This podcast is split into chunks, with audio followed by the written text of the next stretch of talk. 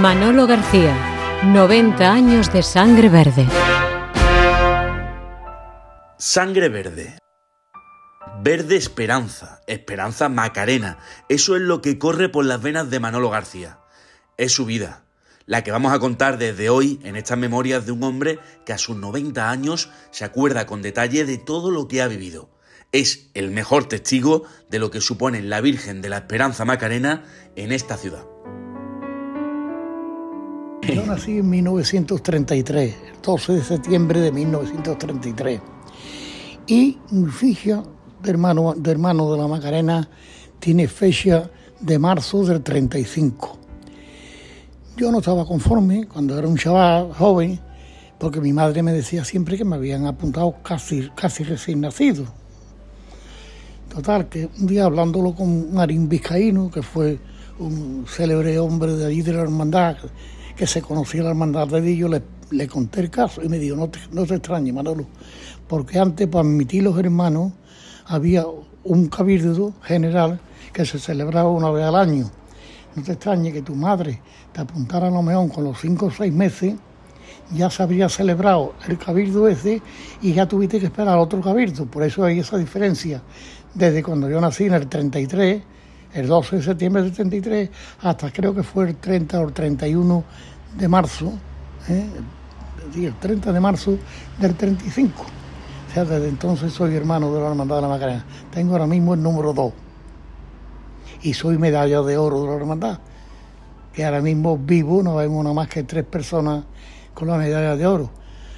María Isabel Gil Delgado, la viuda de Pablo Romero, camarera de honor de la Hermandad, que tuve yo la satisfacción de, de nombrarla, era camarera, pero yo tuve la satisfacción de, mandar, de nombrar la camarera de honor. Juan Ruiz Cárdenas, que fue también hermano mayor, y yo somos los tres únicos que tenemos la medalla de oro.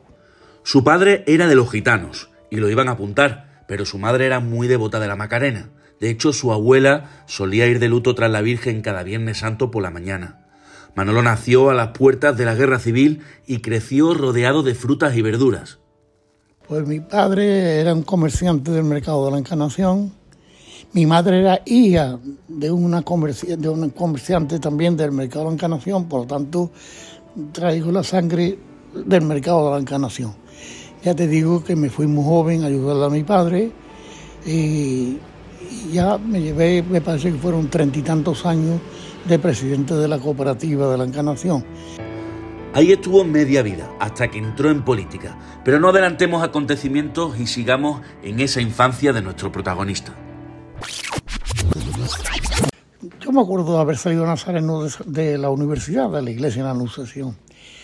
Yo salía, porque era un chiquillo, un chico todavía, acompañando a un, a amigo de mi padre, de allí del mercado, Ángel Martínez Peón, que tenía un bar dentro del mercado de la Encarnación.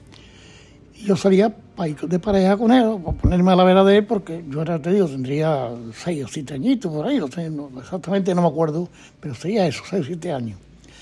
Entonces, no había lista como hoy con los tramos, sino que el mayordomo iba llamando, iban llegando, cogiendo el cirio y poniéndose en la fila y para adelante. Yo cuando nombraron a Manuel García García, claro, primero van nombrando a los más jóvenes, ¿no? Yo me hice tonto, me quedé callado, me habían dicho que hiciera. y cuando nombran a Ángel Martínez Peón, y va a él por su cirio, me voy yo detrás de él, y le digo a mayordomo, que era Federico Casolla, de don Federico, don Federico, usted me ha nombrado a mí. ¿Tú cómo te llamas, niño? Yo Manuel García García. Te pone a mirar la lista. Mira, yo no lo encuentro, pero ¿cómo Sirio te pone de, de, pareja con Ángel Martín Peón? sí me puse con Ángel Martín Peón y por eso salía, ¿no? Que por cierto, eh, pasó un detalle muy curioso. Aquel día metí una bronca el hermano mayor, que era el Genaro Borque, don Francisco Borque, metió una bronca antes de salir diciendo, no, mira que, porque los nazarenos ahora se salen en El Salvador, pero antes nos salíamos a la salida de la catedral, la salida de la catedral. Total, que mmm, con Ángel entrábamos nosotros en el bar Las Escobas. Él se tomaba allí una copita, un café y una copita, y yo me tomaba un refresco. Y entonces le digo, Ángel, este año Dice, tú te callas, cuando lleguemos a las escobas ya veremos lo que hacemos. efectivamente, cuando estábamos a la altura de la escoba, hasta así, se apaga el cirio, apaga el cirio, pum, para la escoba. Tengo la escoba y estando en la escoba, miro por la puerta y me veo a tres nazarenos con vara y una de ellas la vara del hermano mayor. Digo, "Uf". Digo, Ángel, el hermano mayor nos ha cogido.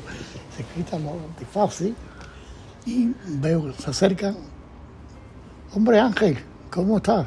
Si aquí venido a tomarme un cafelito y una copa porque, dice, no, si a eso venimos nosotros también. bueno, cosas que pasaban antes. Yo creo que el culpable, bueno, ya se salía mucha gente, o sea, ya mucha gente acompañaba a la Virgen a la huerta, que no eran nazarenos, eso es la verdad.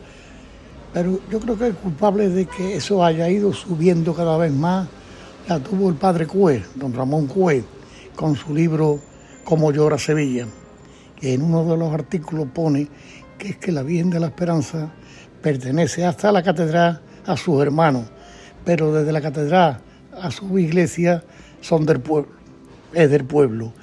Y yo creo que eso se tomó tan en serio que bueno, que es que de verdad los nazarenos ya parece que se va transformando un poquito, pero hubo una época es que es que no se podía vestir de nazareno de vuelta porque te arrollaba la gente y te arrollaban, vamos.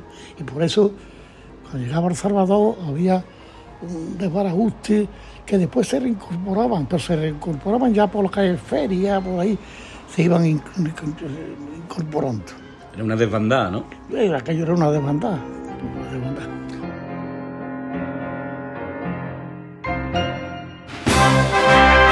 Manolo García, 90 años de sangre verde.